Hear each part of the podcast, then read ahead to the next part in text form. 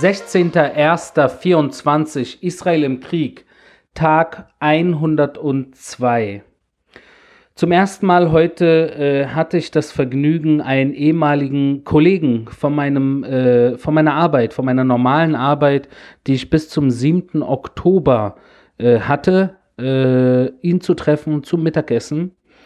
Äh, und das ist äh, komisch, weil das ist eigentlich noch mein normaler Job. Ich bin ja äh, aus dem Leben gerissen worden, so wie viele von uns am 7. Oktober, wo ich von der Armee angerufen wurde und gesagt wurde, es ist Krieg, zieh die Uniform an, wir brauchen dich.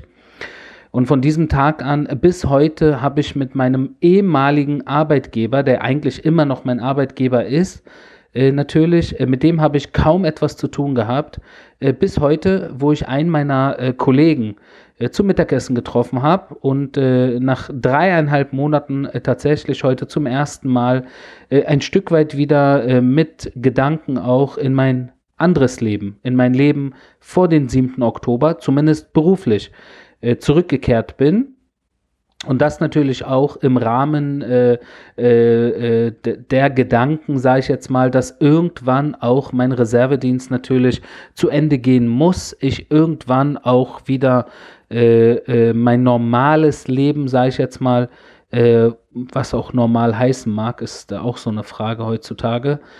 aber zumindest irgendwann wieder die Uniform ablegen muss wahrscheinlich, um wieder in meinen alten Job reinzukommen äh, zwischendurch natürlich dann immer wieder, wenn gebraucht wird, Reservedienst mache. Äh, eventuell aber diese Situation des Reservedienstes, je nachdem, wie es sich entwickeln wird, noch länger andauern wird. Wobei mittlerweile natürlich äh, more of the same passiert. Das heißt, äh, die Tage ähneln sich mittlerweile und äh, das stellt ihr ja auch fest anhand meiner Erzählungen und Ausführungen hier.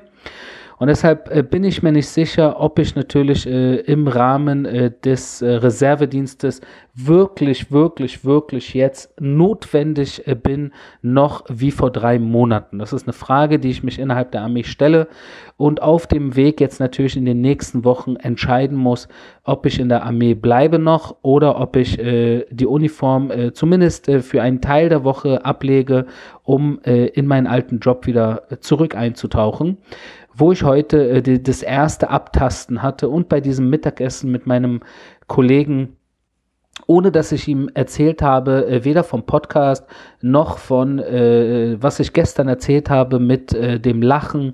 Äh, ihr könnt euch sicherlich daran erinnern, äh, wie heute, auch gestern, äh, zu Beginn des, der, der Folge habe ich erzählt, ich habe mich irgendwie unwohl gefühlt, laut zu lachen.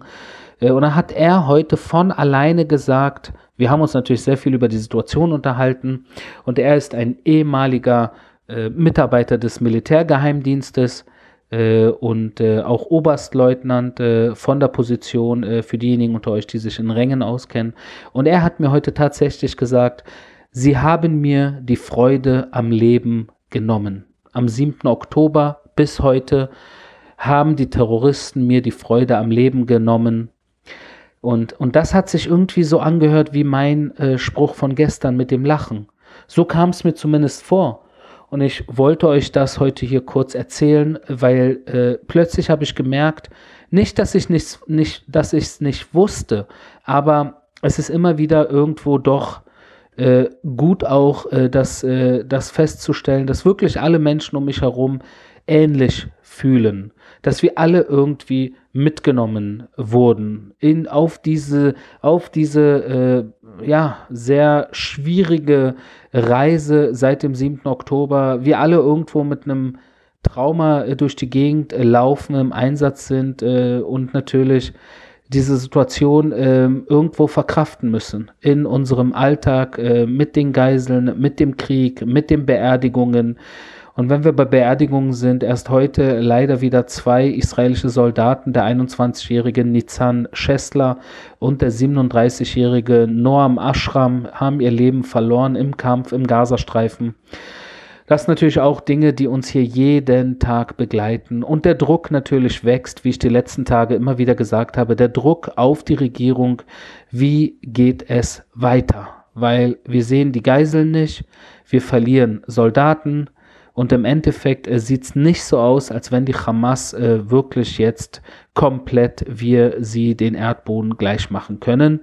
Äh, und das ist natürlich eine Situation, wo die Regierung in Israel jetzt entscheiden muss, äh, gehen wir noch härter rein oder äh, müssen wir uns für andere Wege entscheiden. Das liegt zum, zum Glück nicht in meinem Aufgabenbereich.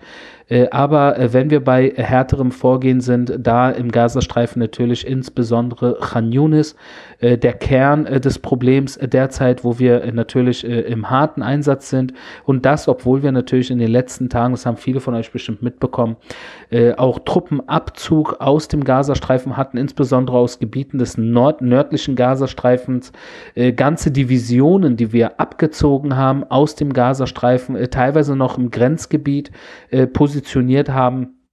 Aber der Fokus äh, jetzt äh, seit Tagen natürlich äh, im Raum Khan Yunis ist äh, und dort äh, haben wir natürlich äh, sehr viele Situationen. Erst Anfang dieser Woche fand ein Beschuss auf IDF-Soldaten statt aus dem Nasser-Krankenhaus im Norden von Khan Yunis. Äh, also auch wieder die Situation, äh, die, die, die, äh, das, das, das, die Benutzung oder Ausnutzung oder der Missbrauch von Krankenhäusern, so wie im nördlichen Gazastreifen, natürlich auch im südlichen Gazastreifen. Warum sollte es auch anders sein? Genau dieselbe Vorgehensweise. Und hier haben wir auch im südlichen, Gaza, im südlichen Gazastreifen in Khan Yunis das südliche Khan Yunis Bataillon äh, angegriffen, auch äh, Büros von äh, äh hochrangigen äh, Terroristen äh, des Khan Yunis Bataillons. dort haben wir eine Razzia durchgeführt und natürlich auch mit dem Ziel, Informationen zu bekommen äh, über die Infrastruktur, über die Geiseln, über die Terroristen selbst und alles, was man so bekommen kann, wenn man Razzien in äh, Wohnungen und äh, Zentralen der Terroristen äh, der verschiedenen Bataillone der Hamas und des islamischen Dschihads äh, vornimmt natürlich. Äh, Im nördlichen Gazastreifen äh, gab es eine Situation, äh, die interessant ist, dass wir jetzt selbst nach 100, nach über 100 Tagen in Beit Lachia, das ist auch ein Ort äh, sehr nah an der israelischen Grenze im nördlichen Gazastreifen, nicht weit weg von Gaza City, dort haben wir 60 einsatzbereite Raketen aufgedeckt. Das heißt, einsatzbereit heißt, sie waren schon so aufgestellt in, de, in den Raketenabschussrampen, dass eigentlich nur irgendwo ein Knopf bedient werden musste, um diese 60 Raketen auf den Raum Tel Aviv abzuschießen. Äh, das ist auch eine Situation, die zeigt, äh, es ist unfassbar, äh, wie äh, heftig der gesamte Gazastreifen äh, durch äh, Terrorinfrastruktur durchsiebt ist, infiltriert ist, äh, komplett übernommen wurde. Also es wirkt fast schon so, als wenn der gesamte Gazastreifen eine, eine Terrorzentrale ist. Also wie so eine Militärkaserne, äh, als wenn der Zaun drumherum eigentlich nur der Zaun äh, von einer Militärkaserne wäre und nicht von einem zivilen Ort. Und die Zivilisten dort einfach nur leben während die Terroristen dort natürlich diesen ganzen Bereich für ihre äh, Zwecke missbraucht haben. Und das sehen wir äh, durch die, den Einsatz äh, zu Boden, nehmen wir das natürlich äh, äh, jeden Tag äh, wahr wie wir es vorher nicht wahrgenommen haben, durch Beobachtungen aus der Luft oder über andere Wege, um Informationen zu sammeln über die Vorgehensweise der Terroristen im Gazastreifen. Erst wenn man es mit eigenen Augen vor Ort sieht, merkt man das Ausmaß der Infiltration der Terroristen im Gazastreifen in zivilen Infrastrukturen. Das ist wirklich ein Ausmaß wie, äh, nehme ich an, an keinem anderen Ort auf dieser Welt wie im Gazastreifen. Wenn wir nach Norden gucken, äh, dort natürlich auch nach wie vor äh, Angriffe aus äh, dem Libanon. Äh, die Hisbollah dort ruht nicht. Äh, und da gibt es natürlich auch jetzt, sind wir irgendwo an einem Turning Point angekommen die Amerikaner bemühen sich dort auch natürlich und andere äh, die Hisbollah und den Libanon äh, zu warnen, äh, dass diese Situation aus dem Ruder geraten kann, dieser fortlaufende Angriff, Beschuss aus dem Libanon auf Israel. Und auch hier hat die israelische Armee natürlich mehrmals reagiert. Erst jetzt mit Panzerabwehrraketen haben wir Panzerabwehrraketenwerfer in Quarkile im südlichen ähm, Libanon haben wir eliminiert, zerstört. Äh, und das äh, natürlich auch äh, gleichzeitig mit einem Beschuss auf Stellungen der Hisbollah in Aita Ashab, das habe ich mehrmals schon erwähnt, diesen Ort. Und wenn ich Orte mehrmals erwähne, äh, wie Quarkile oder Ramie oder Aita Ashab, das sind die Orte, die die Terrorhochburgen der Hisbollah im südlichen äh, Libanon, genauso wie im Gaza zum Beispiel äh, Beit Hanun, äh, Jabal, Jabalia, äh, Sajaiya, äh, äh, Khan Yunis, Rimal, äh, das, sind, das sind im Endeffekt dieselben Namen, die ich seit Monaten immer wieder erwähne, weil das nun mal, ja, wie Militärkasernen, tatsächlich wie Militärkasernen, die diesen Namen dieser Ortschaften tragen, wo die Terrororganisationen natürlich sehr stark vor Ort den Ort für sich ja, umgestaltet haben, in ihrem Sinne. Wir haben äh, mehrere Situationen im Bereich äh, des Irans, wobei der Iran äh, seit dem 7. Oktober, ja eigentlich davor natürlich schon seit vielen Jahrzehnten, seit dem 7. Oktober die, die gesamten äh, Kampfhandlungen auf Seiten äh, der Terroristen natürlich äh, begleitet. Ganz vorne natürlich hinter der Hisbollah, hinter dem islamischen Dschihad, hinter den Houthis, hinter den schiitischen Milizen im Irak äh, muss ich, hoffe ich, niemanden hier erklären, äh, dass der Iran, das Mullah-Regime und sein Auslandsflügel, äh, die Kutzbrigaden im Auftrag der Revolutionsgarden sehr aktiv natürlich in der Region sind. Äh, das ist alles nichts Neues. Erst heute habe ich äh, ein äh, Video veröffentlicht, jetzt äh, vor kurzem, wie wir einen islamischen Dschihad-Kommandeur namens Basel Mahdi, den wir am 20. Dezember 23 in Gaza festgenommen haben, wie er im Verhör, Verhör erzählt, äh, auf Arabisch natürlich, wie er Teil einer Gruppe von äh, islamischen Dschihad-Terroristen äh, war aus Gaza, aus dem Libanon, aus Syrien, äh, eine Gruppe von 50 bis 20 Mitgliedern, wo er Teil davon war, die in einer Militärkaserne an einem Militärstützpunkt im Iran von iranischen äh, Kommandeuren äh, und Terroristen, wenn ihr so wollt, trainiert wurden. Sie wurden trainiert zu Terroristen ausgebildet. Unter anderem wurde ihnen beigebracht, wie man mit verschiedenen Waffen schießt, auch äh, äh, aus der Ferne, das heißt äh, mit, äh, äh, mit Gewehren, die äh, weiterschießen können, Scharfschützentraining unter anderem auch mit russischen Waffen.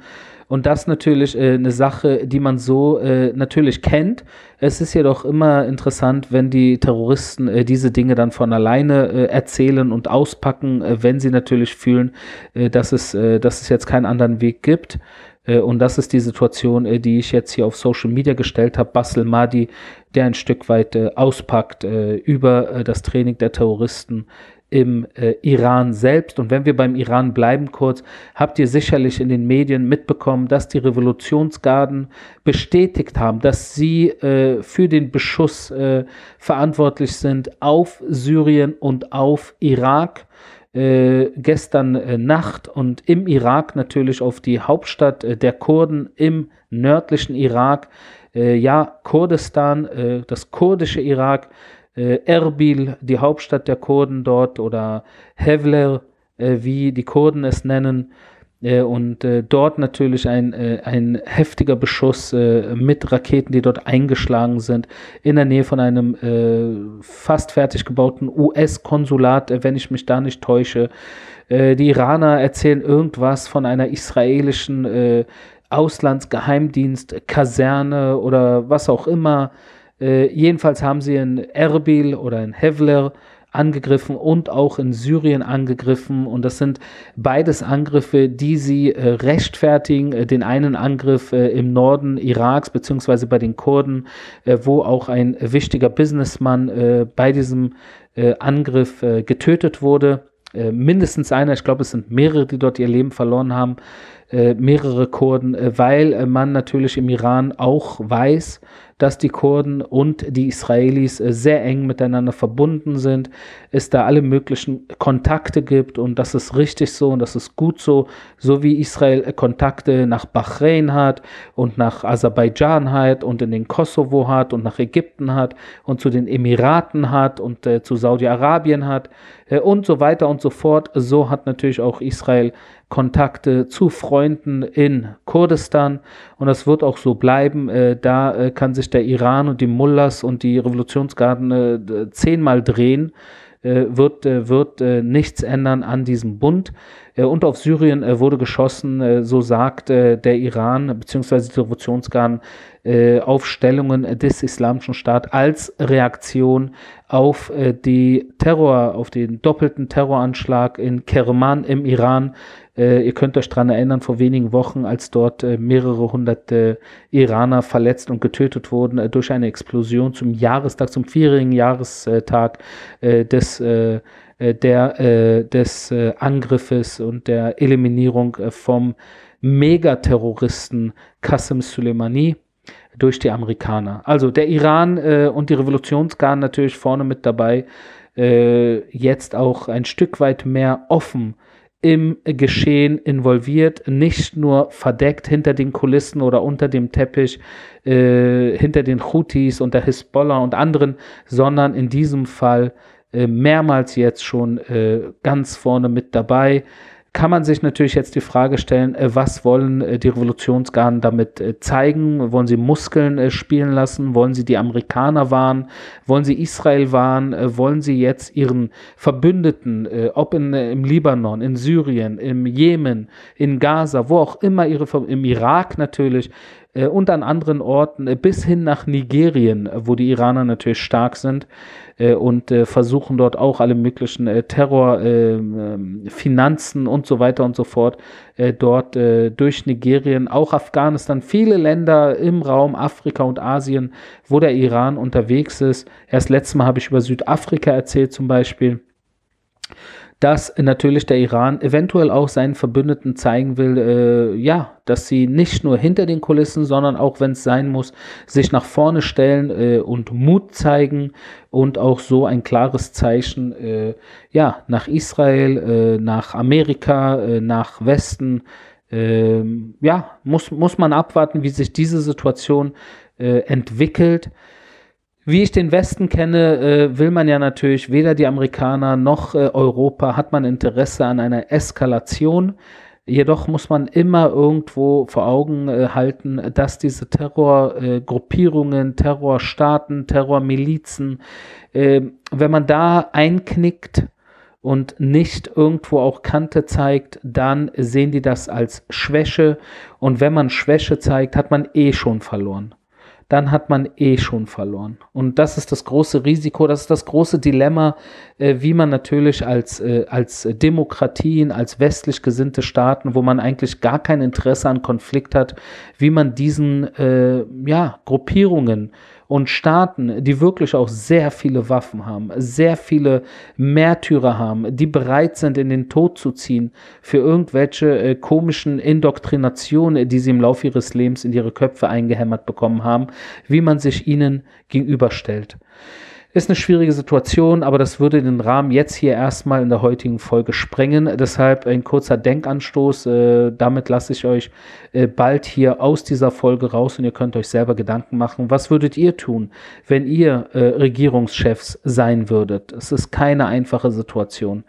Es ist keine einfache Situation. Zum Abschluss möchte ich ganz kurz auf äh, Südafrika nochmal eingehen. Ihr könnt euch dran erinnern, äh, Den Haag natürlich, äh, die ganze Situation mit diesem internationalen Gerichtshof, wo wir natürlich darauf warten, was im Endeffekt in den nächsten Tagen, Wochen entschieden wird.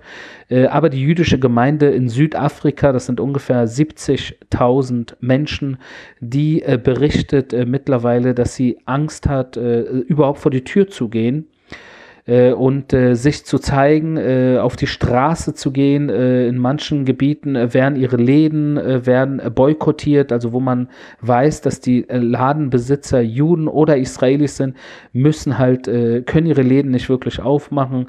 Das ist eine Situation, die natürlich wirklich heftig ist, ja wirklich heftig ist. Und das kommt, und das erzählen die, die, die jüdische Gemeinde in Südafrika, erzählt im Endeffekt, dass äh, die Hamas in Südafrika eine enorme Lobby aufgebaut hat in den letzten Jahren.